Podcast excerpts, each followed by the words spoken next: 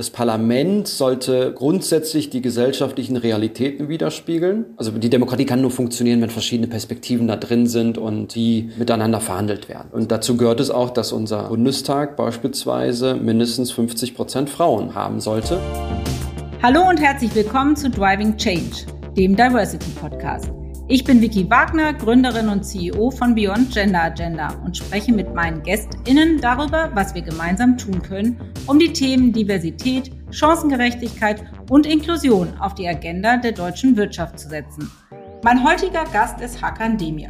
Hakan ist Bundestagsabgeordneter der SPD und verantwortlich für die Themen Arbeit, Soziales, Migration und Integration. Als Arbeiterkind mit Migrationsgeschichte setzt er sich gezielt dafür ein, dass die soziale Herkunft nicht mehr über Karrierechancen entscheidet. Schön, dass du da bist, lieber Hakan. Danke, Vicky, für die Einladung. Ja, herzlich willkommen und vielleicht starten wir damit, dass du dich persönlich noch einmal vorstellst und den Fokus auf die Themen legst, die dir besonders wichtig sind. Kann ich gerne machen. Genau, ich bin ja der direkt gewählte Bundestagsabgeordnete von Berlin-Neukölln. Neukölln ist ja, glaube ich, mindestens deutschlandweit bekannt. Und ähm, genau, am 26. September hat mich die Mehrheit in Neukölln gewählt und bin auch sehr dankbar dafür. Und jetzt bin ich im Bundestag unter anderem äh, ordentliches Mitglied im Innenausschuss und stellvertretendes Mitglied im Familienausschuss. Und im Innenausschuss sind die Themen ja, vorwiegend äh, Migration, Integration, Flüchtlingsrecht, aber auch der äh, Kampf gegen Rechtsextremismus, der Kampf äh, für eine offene und solidarische Gesellschaft, das sind so die Themen, an denen ich weiterwirken darf. Ja, sehr, sehr spannend und extrem wichtig. Und wir haben an anderer Stelle mal äh, über deinen dein sozusagen Aufwachsen in Deutschland gesprochen, deine kulturelle Herkunft. Ähm, wie hat denn dein Migrationshintergrund oder der deiner Familie dich geprägt, so im Laufe der Zeit bis zum Einstieg in die Politik? Ja, eine große Frage.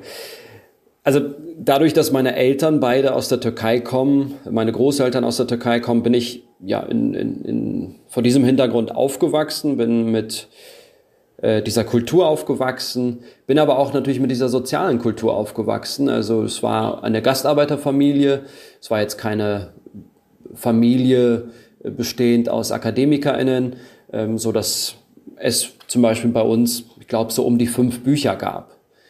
Ähm, aber trotzdem wusste meine Familie, dass Bildung sehr wichtig ist und die standen auch immer hinter mir. Äh, aber die räumlichen Begrenzungen gab es. Also wir haben in einer Dreizimmerwohnung mit sieben Menschen gewohnt. Meine Großeltern, Eltern, Tante, Onkel und ich. Und es war halt natürlich ein bisschen klein für so viele Menschen.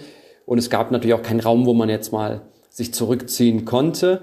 Auf der anderen Seite für so ein Kind, für mich war das natürlich schön, weil ich immer Personen hatte, die mit mir was machen konnten.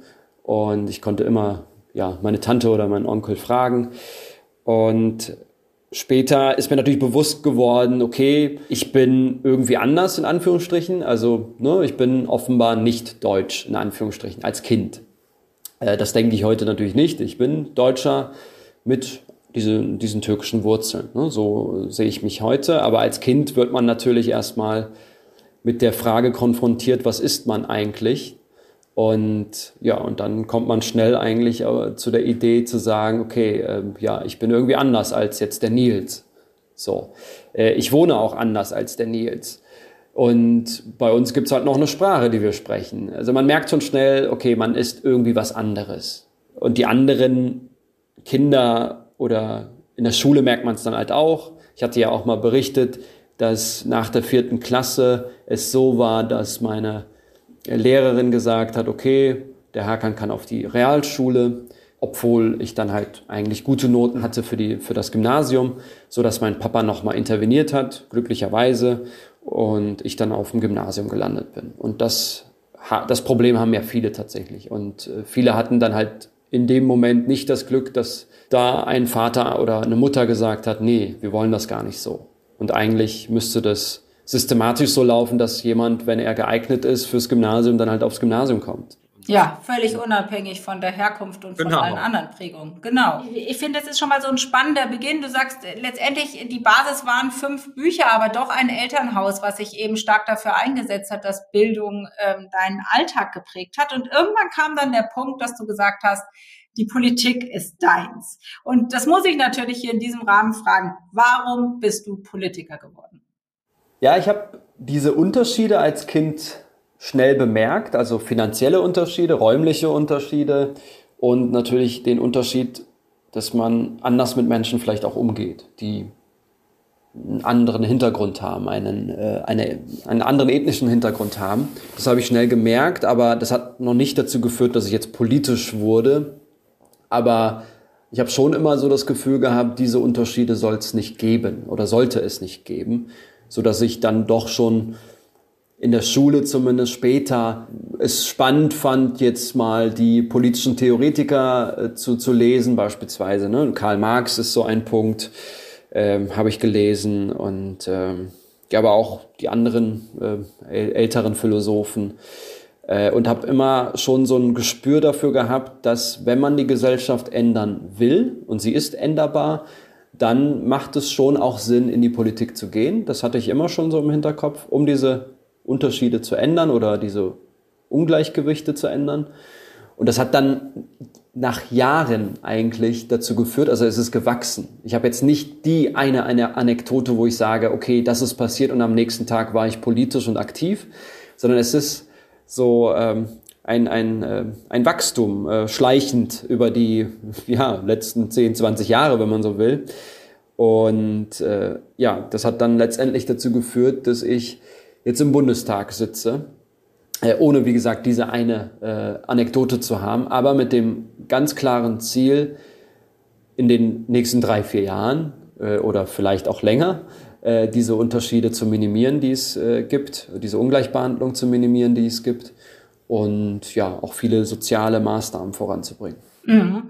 Und wir haben ja auch schon äh, mal generell über Diversität und dein Engagement, weil ja, du betonst natürlich ähm, in deinem Rahmen auch immer Migration, Integration und es gehört aber ja noch mehr dazu und du siehst durchaus das gesamte Themenfeld. Und ich habe in einer der vorangegangenen Podcast-Folgen mit äh, Dr. Maximilian Öl gesprochen, ähm, dem Co-Initiator von Brand New Bundestag. Und diese Initiative hat, wenn ich das äh, richtig verstanden habe, auch dich gefördert in 2021. Wie hast du das damals wahrgenommen? Ähm, war das hilfreich für dich? Und wie schätzt du persönlich die Diversität äh, der Politik ein des Deutschen Bundestags? Also Brand New Bundestag hat mich äh, unterstützt und viele andere auch.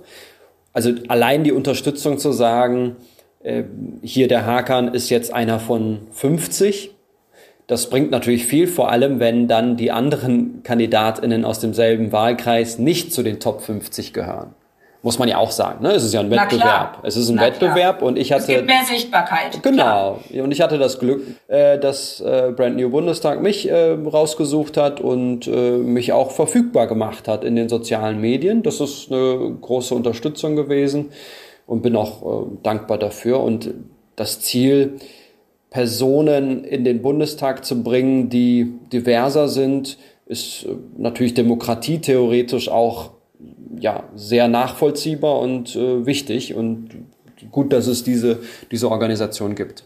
Und äh, ich, klar hätte man wahrscheinlich noch mehr Personen fördern können, aber klar muss man irgendwo auch sagen, gut, das sind jetzt die 50 Personen, weil es tatsächlich auch mehr Menschen gerade im Bundestag gibt, die vielleicht jetzt nicht gezielt jetzt durch äh, Brand New Bundestag unterstützt äh, wurden, aber die gibt es und die haben es auch geschafft, äh, aber es haben auch einige geschafft, weil sie halt auch äh, unter anderem die Unterstützung von Brand New Bundestag hatten. Ja, und es ist natürlich ähm, letztendlich der diverseste Bundestag aller Zeiten. Und äh, das ist ja auch gut und richtig so, weil es ja auch um Repräsentanz geht, Repräsentanz der Bevölkerung.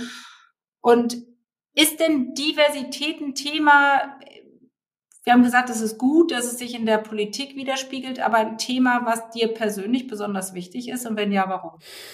Genau, also da geht es mir jetzt nicht nur um Menschen mit Migrationsgeschichte oder People of Color, sondern das Parlament sollte grundsätzlich die gesellschaftlichen Realitäten widerspiegeln, weil es auch also die Demokratie kann nur funktionieren, wenn verschiedene Perspektiven da drin sind und die miteinander verhandelt werden. So.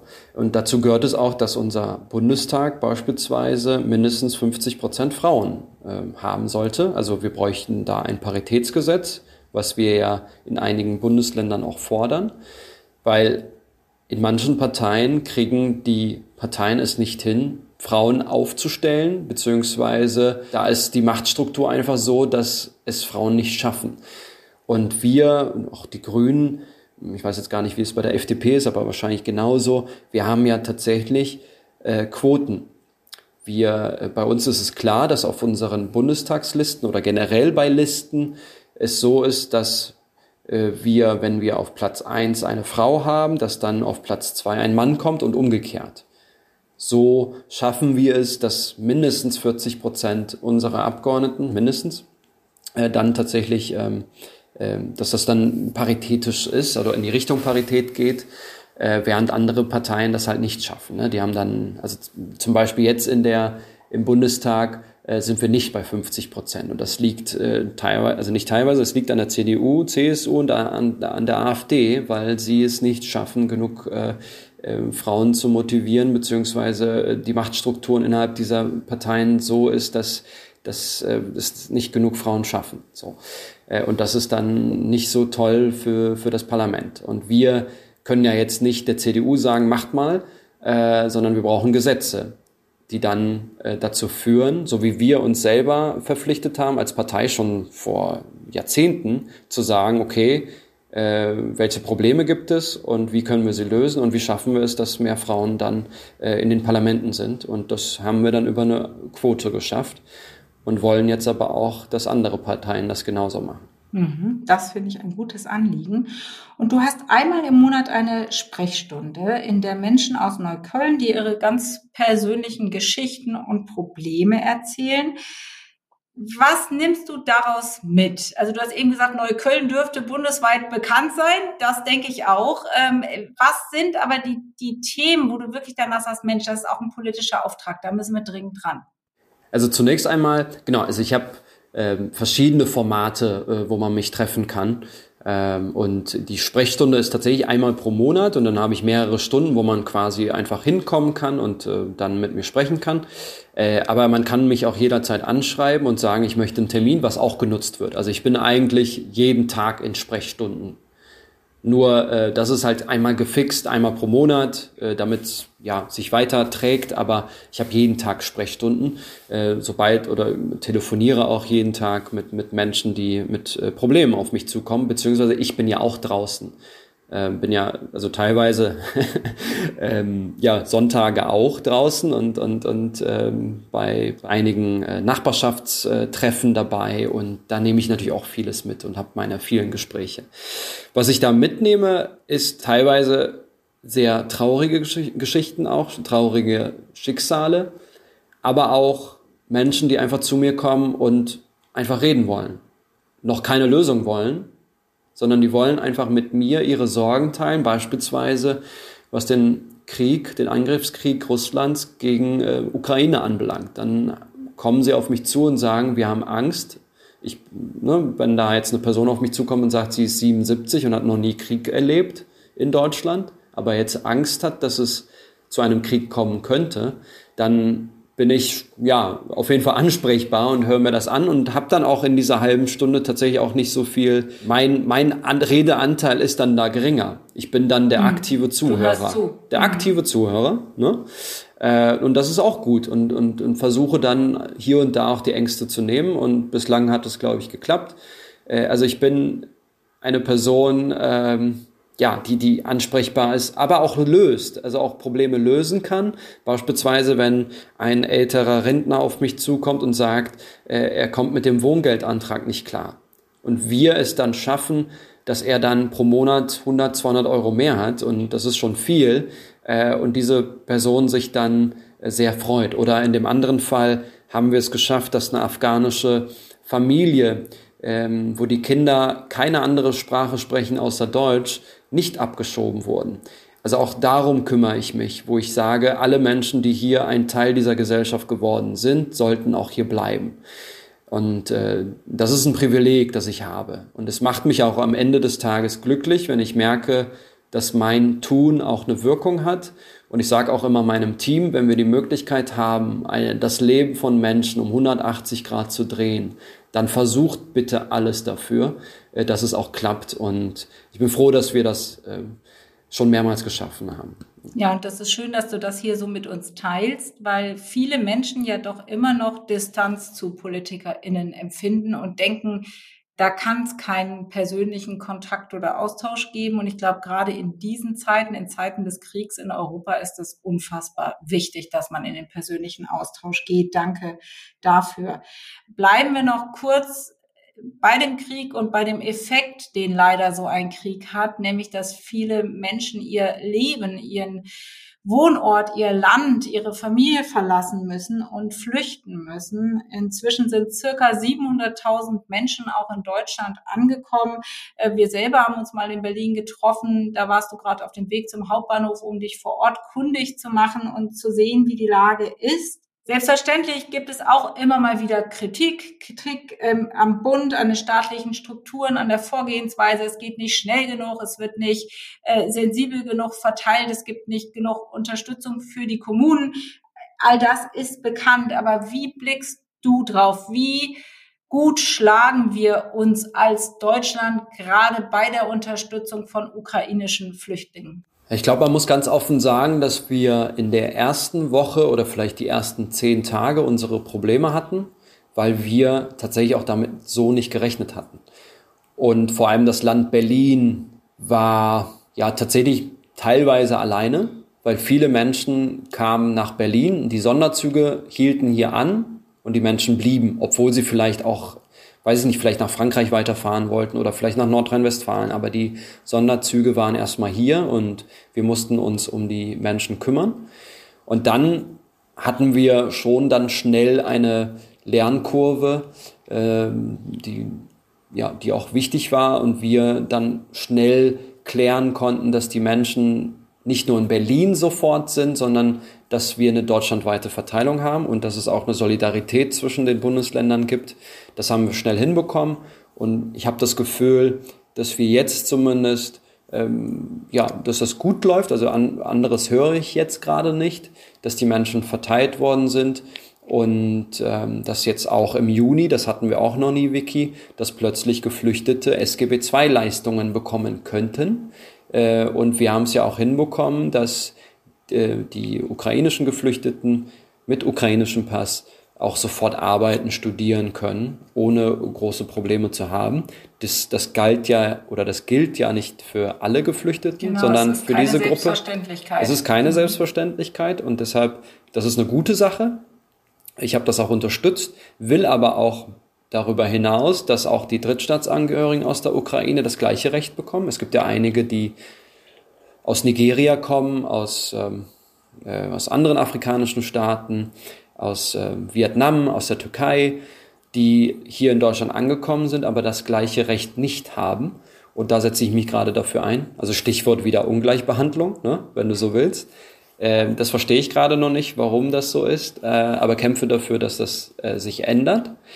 Äh, und wenn man sich anguckt, wie wir mit den syrischen Geflüchteten 2015, 16 umgegangen sind, klar gab es da auch eine Art von Willkommenskultur, aber ähm, Familiennachzug und, und viele andere Sachen waren nicht so möglich und das sofortige Arbeiten auch nicht.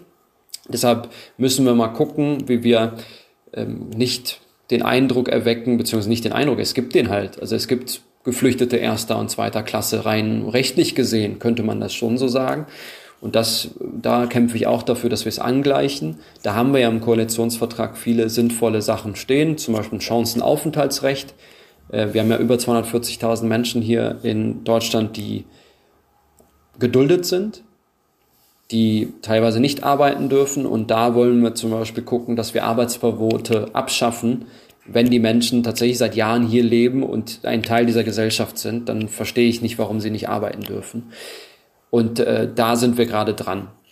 Ja, ich glaube auch, das ist ein ganz, ganz großer Hebel, äh, wenn man dieses Problem angeht. Danke dafür. Und du warst Anfang des Jahres Teil unserer Diversitätskampagne Success is Diverse.